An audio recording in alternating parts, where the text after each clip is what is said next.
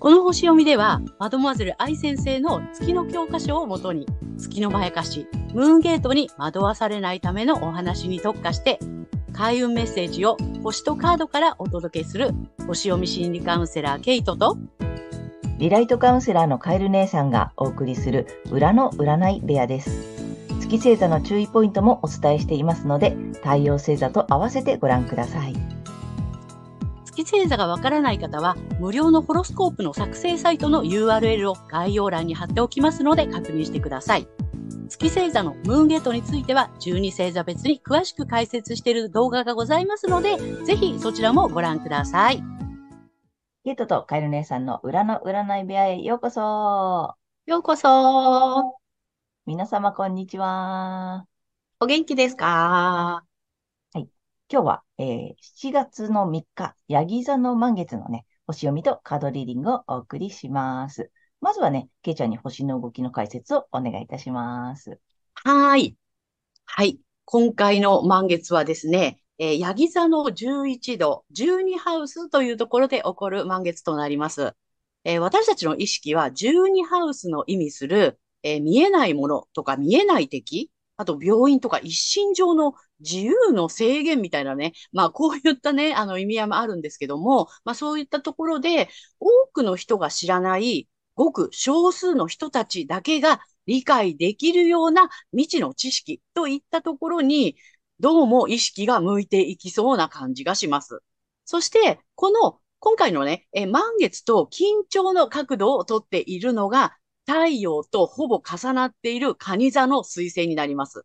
ここのね、度数がね、面白い言葉がついてて、えー、恥も外務もなく、様々な要求を、欲求を通すことに大胆とか、リミッターをが外れた状態を意味するんですね。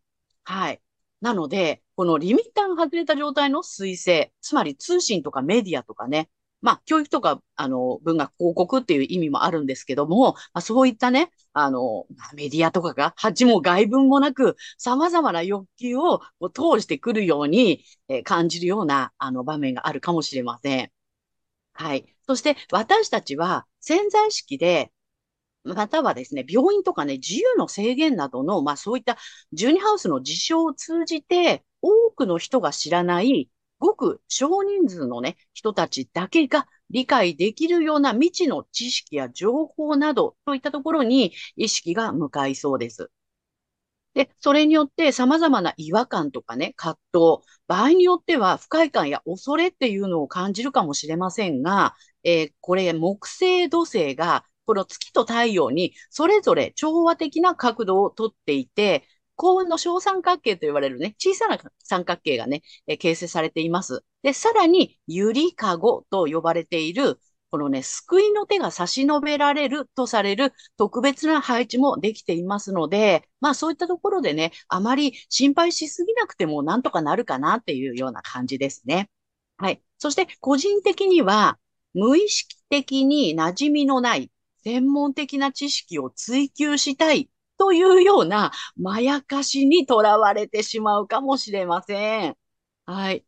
で、まあ、前回のね、新月で、あの、環境に依存しない生き方への変換だとか、より大きなチャンスを求めてチャレンジすることっていうね、それをスタートしまさ、しなさいよっていうふうにね、促されて、で、今回は、まあ、義務、働き方や、えー、健康なエリアにある太陽に、まだ誰も見ていない新たに生まれてくる可能性を、えー、育てていきなさいと。あの、当たり前に隠された素晴らしい可能性を見出して育てることっていうのをね、促されそうです。ね、お羊座の季節に自分の気持ちを私たちははっきりさせてきました。そして、大牛座の季節に具現化のためのね、具体的な行動を起こし、双子座の季節には人とのコミュニケーションも図ってきて、蟹座の季節でさらに可能性を育てていくというね、そんなフェーズに入ったかなという感じです。はい。大きな、全体的なね、流れはこんな感じになると思います。はい。ありがとうございます。ありがとうございます。そうだね。カニ座のフェーズに入ってきたってことだね。そうですね。なるほど。うん。はい。で、まあ、4番目ということなので、一旦完成っていう意味もあったりするんだけど、うん、はい。あの、個人的にはっていう話でさ、あれ、うん、無意識的に馴染みのない専門的な知識を追求したいというまやかしに惑わされそうっていうお話があったんだけど、これってやっぱりその月のへその部分でってことなの？そうなんだよね。あの、月がね、あるのはそのジュニハウスっていうところになるので、なんか無意識的にね、どうもそういうところに、そういう度数のところにあるので、そういうところにこう無意識的に持っていかれちゃう感じがするかなという。じゃあこれはもう、あの各星座、まあ、皆さん共通にみたいな感じで、なんか月の角度によって、この、なんていうの、ちょっとこの欠損部分が、うん。こっちに動いて。くすぐられちゃったりとかね。うん、うん。って感じなんだね。うん。でもなんか、感じですね。ちょっと、なんかこう言われるとさ、馴染みのない専門的な知識を、なんて、追求したいって、なんか、あるよね。なんかそういう気持ちってちょっとなんかあるよね。あるある。で、やっぱりその月ってさ、うんと、焦りだったりとか、こうしなくっちゃみたいな、うん、なんとなくね、うん、そういう、ね、あの、ネガティブな感情というか、そういうところから発露されていくので、うん、これがあったら、みたいなね。これ学んだら、みたいな感じの幻想にやられちゃうのかなって。そうだね。なんかこう、駆り立てられるみたいなね。うん。うん。そんな思いがもしかしたら、今回はこういう場所、まあまあ角度がここだから、こんな専門知識を追求したくなるようなことが起きるかもしれないよっていうことだね。そうなんですよ。その辺ちょっと皆さん、うん、あの注意していただければなっていうことなんですね。そうなんですね。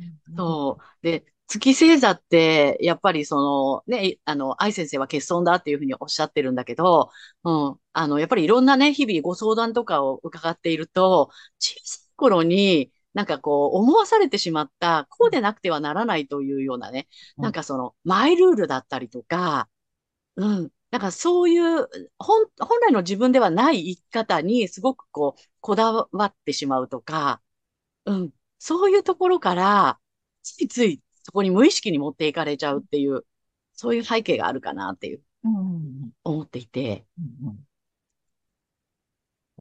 あの、ね、あれね、価値観とかね、価値観の偏りではないけれど、なんか当たり前だって信じてるものが意外と自分を苦しめているルールだったりするっていうところが、この月の決算とちょうど重なったりするんだよね。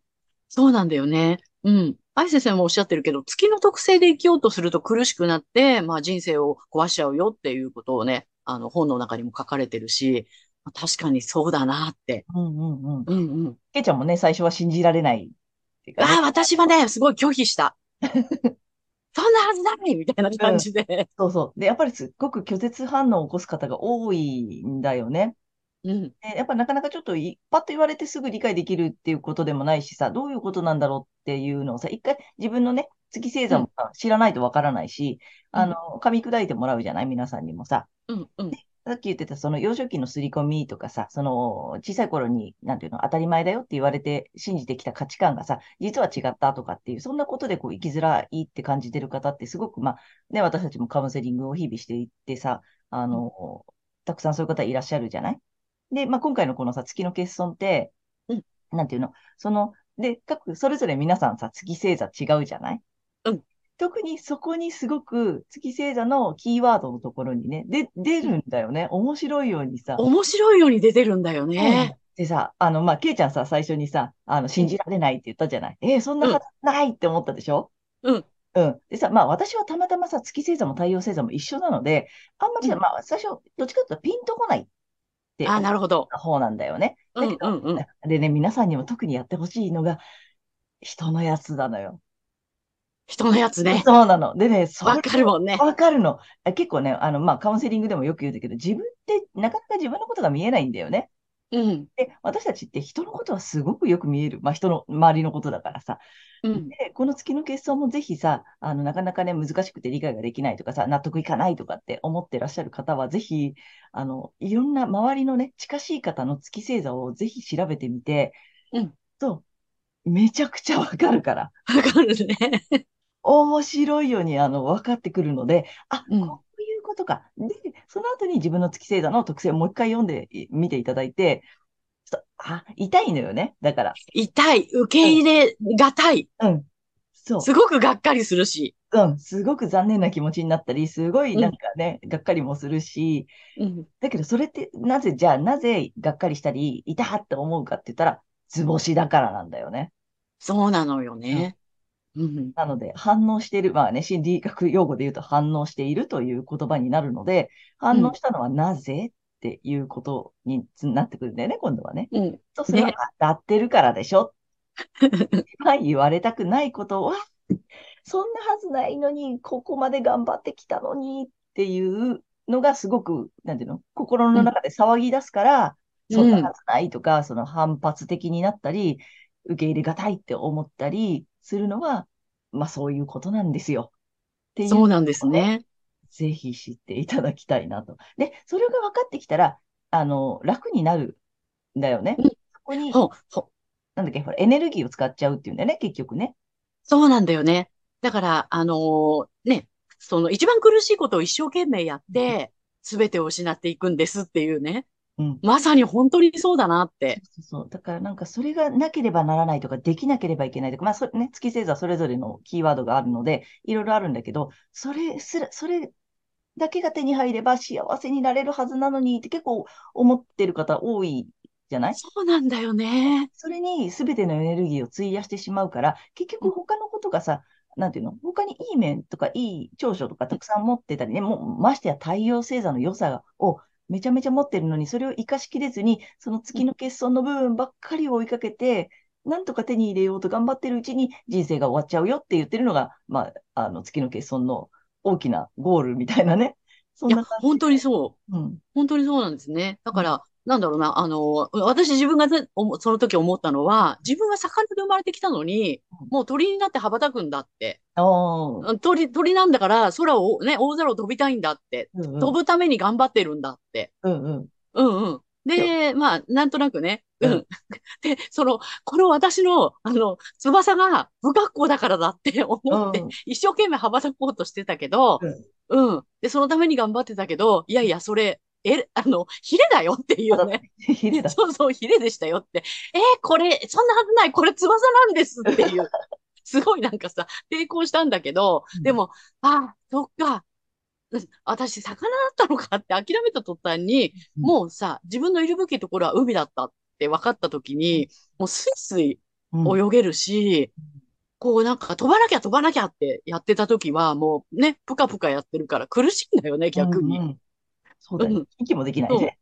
う、できない。だからそれに気づいて目覚めたっていう感じ？うあ、ん。なんだ、私鳥だとばっかり思ってたけうど、ん。鳥になって空飛ばなきゃって思ってたけど、違ったのかって思って、まあその時はね、受け入れるまではやっぱり抵抗感あったし、とても残念なのね。とても空が魅力的に見えたかうん。ら、うん。うん。うん。うん、そうなんだよね。だからそれがまやかしまやかしい。いる部分っていうことなんだよね。そうなうの。ん。そうそこをね、ね皆さんにもね、理解していただけたら、あの、すごく楽になるのえ。いや、で、ほんと楽だし、スムーズ、気持うん。ちいいし、みたいな。そこになんかひ、さっき言った通り、必死に何かそれを手に入れなくてはとかさ、それうん、にこだわっている状態を、なんていうの？ないわけではないのよね。それにこだわらないようになったうん、らすっごく楽になるから、で、うん、太陽星座のね、良さがさ、もうそっちも出てくるから、すごくさ、なんていうの運、運も上がるというかさ、楽になるし、スムーズに物事が進むから、あ、なんかラッキー、ラッキー、ラッキー、ラッキーみたいなさ、そうなの。うん。なんか必死に今までは抵抗してさ、抗って生きてきた、うん、だなっていうことがさ、後になってわかるよね。そうなんだよね。で、うん。あのー月なしホロスコープセッションや、やらせてもらってて、いつもね、すごいなと思うのは、その月が欠損してるから、これは、ここだけはないよって言われてたものが、実はね、他のせ、あの、天体がね、全部フォローしてるの。ああ、月を、うん。ああ、けないのかって一うん。旦諦めたら、他うん。がちゃんと、うん。ちゃんとさ、なんかスムーズに動くんだよねっていう。うん。そうそうそう。だから、諦めた途端に手に入るっていうあさ。あ、うんうんうん。うん。なるほど。それ、あ、心理、心理カウンセリングしててもそうだよね。それ一旦諦そめるとさ、他のものとかさ、あとそのう。欲うん。しかったものが手に入るとかってさ、やっぱりその、なんていうの？手放すと手に入るじゃないけどさ、その法うん。則ってやっぱり同じなんだよね。そうなのよ。あ、全部こう、このこと、この星もこの星もこの星も同じ、あれじゃないみたいなさ。うんうんうん。場所が全部違うのに、キーワードが一緒で、それがうん。月のないよって言われてた部分だったっていうさ。ああ、なるほど、なるほど。そういうことがすごく多いんですよね。そうだから、ホロ、本当にさ、まあ、そのね、皆さん個人個人のホロスコープって全員違うので、それぞうん、れの良さが絶対あるし、あうん、の、その手に入らないと言われているさ、その欠損部分も、他の部分で今ね、ケイちゃんが言った通りさ、他の部分でちゃんと補ってもら、もらえてるというかさ、うまくいくようになっているから、大うん、丈夫なので、欠うん。損部分をぜひ一回さ、ちゃんと受け入れる。で、一回理解するっていうことをね、うんぜひしていただきたいよね。ね。うん。本当に。その方がずっと楽だし、スムーズですよっていうことをお伝えしたいよね。うん。なので、うん。まあ、これからも、あの、そういった月の欠損の部分のね、詳しいうん。話もね、あの、どんどんしていきたいと思っているので、えーぜひ皆さん、あの、この後もご覧いただければと思っております。はい。はい。今日ちょっとね、あの、月の欠損について語ってみました。はい。ということで、じゃあ、あの、さらっと月星座さん、そ、それぞれのね、星座さんに行こうかなと思います。はーい。はい。では、今回の満月がサソリ座さんにとってどんな満月になるのかっていうことでお伝えしていきたいと思います。はい。サソリ座さんが新たに生まれてくる可能性を育成すること。えー当たり前に隠された素晴らしい可能性を見出し育てることなどを促されるエリアは、思想、哲学、海外、スキルアップなどがキーワードの、えー探求と精神性の領域になります。え今まで当たり前だと信じていた思考やスキルなどをアップデートし、可能性を大きく育てていく時期になります。え持ち前の洞察力を発揮して、価値があると確信したものをぜひ追求していっていただきたいと思います。はい。そしてこの時期のラッキーアクションです。えー発展のキーワードは積極的、献身的、自立、誇りなどです。えーパートナーシップや対人関係において信念を持って自分の価値を信じることになります。それに根拠は入れませんし、役立つ価値ではなく、宝石のようなそのものの価値であるということを肝に銘じて、もう自分の価値は素晴らしいということを受け取っていただければと思います。そして金運アップの鍵になりますけれども、キャリアやビジネスやライフワークなどにおいて、え冒険心で挑戦していくことになります。持ち前の神秘的な直感と洞察力を使って、まあ、無謀な挑戦ではなく、現実感覚からかけ離れることはないと思いますので、ぜひね、やっていただきたいと思います。はい、ここまでが太陽さそり座さんへのメッセージとなります。ここからは月さそり座さんへの注意ポイントになります。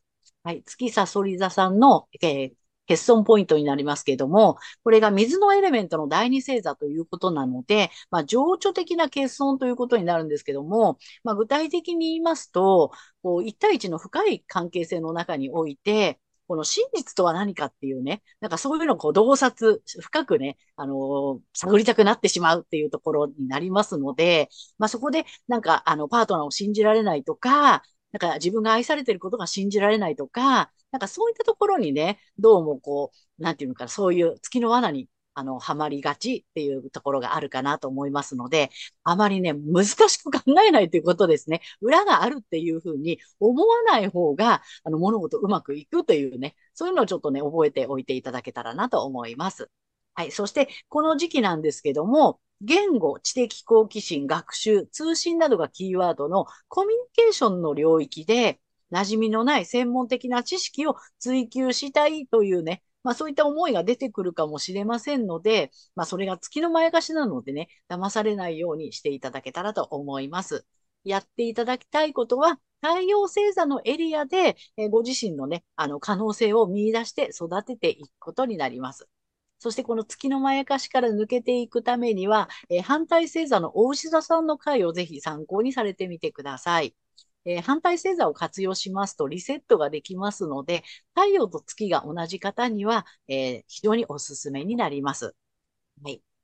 星読みは以上となります。はい、ありがとうございます。ありがとうございます。あの、月星座がさそり座さんはさ。私がまあ見てきたいろんな方のね、お話をうん、伺ってきたりするとさ、あ、さっきのさ、まあいいキーワードがケイちゃんが言ってくれたんだけど、裏があるとか、うん、もっと深い真実がどこかにあるとか、うん、あとさ、ほんとね、あとね、泥臭く生きるのとかちょっと無理なんだけど、うん、そうあらねばならぬとうか、そん、うできない自分はダメなんだとか、うん、うん、なんか人として、なんだろう、もっとさ、人間とは何かみたいな、なんつったらいいの？本、本質とは何かとかさ、それがわからない私はダメなんだとかって、すごく思い込んでる方が多い気がするんだよね。うんうん。でも、そんなに、あの、そもそもこだわらなくていいってことをお伝えしたいんだよね。そうなの、そうなの。あの、で、まして、さ、月星座がサソリ座なので、深掘りできない私を責めてたりする。うん。深掘りしなくていい。そうそういいのにしたくなる。あと、なんか、う疑い深いのもあれ、あったっけ？なんかさ、ちょっとあ、そうね。つい疑っちゃう。本当は裏があるんじゃないの？本当はどうなの？とかさ、なんかその、そこにすごくこだわりたくなっちゃううん。特徴があるよね。そうなの。そこがムーンゲートなんだよね。そう、なので、そこをあんまり、そんなに、なんていうの？こ、まあもちろん簡単に言葉で言うとこだわらなくていいだし、あの、知らなくても大丈夫だよっていうことを一旦自分で受け入れてあげると、すごい楽になるしね。で、あの、お伝えしている通り、太陽星座の良さを活かしていただきたいんだけれども、ついついそっちにさ、あの、なんていうの、エネルギーを使い果たしちゃうんだよね。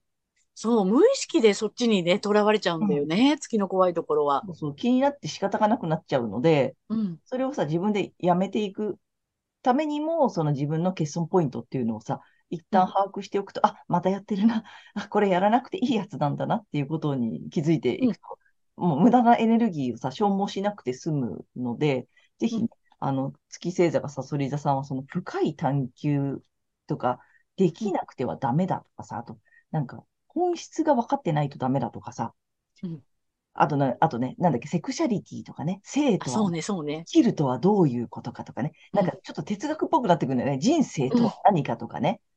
うん、なんかそんなことを探求したくなっちゃうみたいなさ。うん。でそれやらなくていいやつなので、ぜひね、うん。結構わかりやすいポイントかなと思うんだよね。うん。ね。うんうん。ぜひその辺をね、あの、注意していただけたらと思います。はい。はい。えということでね、ここからはカエル姉さんの、えーカードリーディングならぬカードカウンセリングに行きたいと思います。お願いします。はい。えっと、またね、タロットカード2枚と、最後にね、リアルで1枚引いていきたいんだけれども、えー、サソリータさん2枚まずいくね。はい。ダダン。お。ほんとね、大きいんだよ、カード。うん。こっちマジシャンの逆位置です。はいはい。ね。で、こっちがね、ペンタクルのナイトかな。うん。うんでね、まあいいんだよ、ペンタクルのナイトさ。で、まあ、うんマジシャンも大きいカードじゃない？でさ、まあ逆位置でどういうことなのかなと思ったんだけど、まあこの2枚、2つを合わせて考えるとね、うんまあもしマジシャン正位置だったらさ、うんあの、まあもちろんうまくいってるし、なんていうの、すべてを持っているマジシャンだからさ、マジック的にうまくいくわけよね。うん。うん。で、あの、ほら、タロットカードで出てくるさ、ソードも持ってるし、ワンドも持ってるし、ペンタクルも置いてあるし、すべての道具を持っているわけ。うん。だからさ、すごくで、あの、自信に溢れてるしさ、クリエイティビティな人なんだよね、この人って。なんだけども、まあまあまあ、ちょっと逆位置なんですよ、今回。はい。でも、まあ、ペンタクルのさ、ナイトは正位置で来てるんだよね。で、この人の正位置ってさ、まあ、うんと、着実に最後までやり遂げるとかさ、うんと、まあ、ちょっと勤勉な人なの、すごく。うん。うん。あと自分で運命を切り開いていく人なのね。あの、他のさ、お馬さんに乗ってるソードの人はさ、意外と馬も走ってたりするじゃん。うんうん。これってどっしりしてんのよね。なるほど。うん。だからさ、走り出してるというよりは着実に一歩ずつちゃんと進んでるみたいな感じで、ペンタクルなのでさ、もちろん豊かさの象徴でもあるじゃない？うんで、だからさ、忍耐力とかさ、責任感があったり、そっちのなんか重厚な感じ？うん。の、なんか、えっと、成功なんだよね。うんうん。で、マジシャンの逆なので、あのね、なんつったらいいのかな。ちょっと、えっとさ、まあ、言葉があれだけど、ずる、ちょ、うんずる、あの、簡単にやろうとしてませんか？とか。手抜いてませんか？うん。もっと着実にやった方がいいよってことなんだよね、やっぱり。うん。うん。面白いよね。なんかこの二つでこう来るとさ。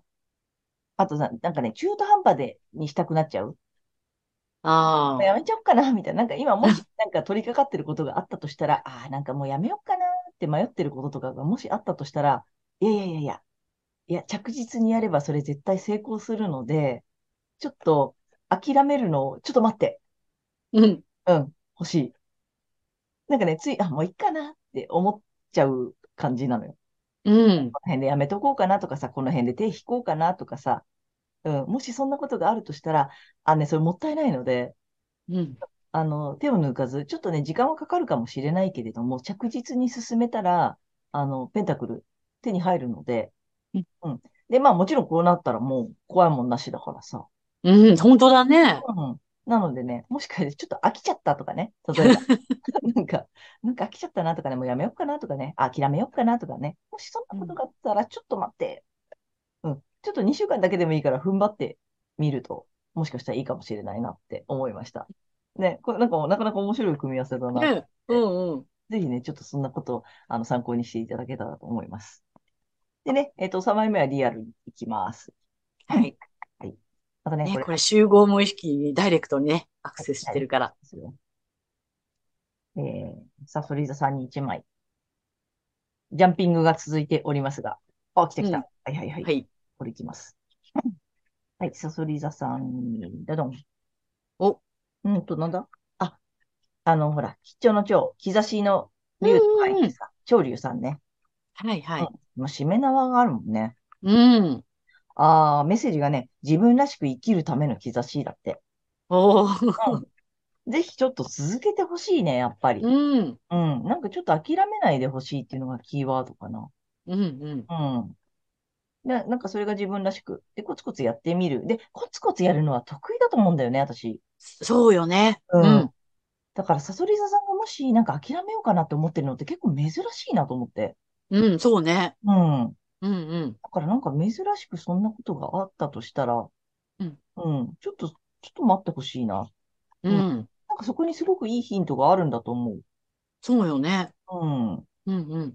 ね、なんかそれはすごく思った。サソリ座さんそんなことあんまりない、なさそうじゃない？突き詰めるからね。うん。突うん。き詰めるはずなのに、なんかちょっと行き詰まってるとかさ、うん。あれこの先あるのかなとかさ、うんうん。そんなことがあったとしたら、もうちょっと進んでみて。うん。うん、ゆっくりかもしれないけど、ちょい進んでみたらね、なんかね、気金脈掘り当てそうよね。そうそう。なんかもうちょっと掘ったら水出てくるのに、無理かなと思って諦めちゃうみたいなさ。うん。うん、で、で、兆しの竜なので、兆うしん来てるから、そうね。うん。もう一、二歩進む感じで、あの、金脈、ジャバーみたいな 感じがします。うん。うんちょっとね、参考にしてみてください。はい。ということで、カエル姉さんのカードカウンセリング以上となります。ありがとうございました。はい。はい。えーということで、今回は、えー7月3日、ヤギ座の満月から、えー7月17日までのね、えー星読みとカードリーディングをお送りしました。で、皆様、あの、先ほども申し上げた通り、ご自身のね、まず太陽星座ご覧になっていただいていると思うのですが、月星座も調べていただいて、そのね、注意ポイントもぜひご覧になってみてください。で、またね、月のまやかしから抜けるために、反対星座も結構効果があるので、うんぜひね、そちらの動画もご覧になってみてください。ということで、えー、けいちゃん、次回の放送は？はい。えー7月18日、蟹座の新月となります。はい。ということでね、あの、皆様、チャンネル登録とか、グッドボタンとか、たくさんご覧になっていただいてありがとうございます。励みになりますのでね、今後ともよろしくお願いいたします。ありがとうございます。はい。私たち二人の個人鑑定の、えー詳細やブログ、公式 LINE などの URL は概要欄に貼ってありますので、ぜひそちらの方もよろしくお願いいたします。はい。ということで、えー皆様、素敵な2週間をお過ごしください。また次回ね。ありがとうございました。はい、ご覧いただきありがとうございました。またね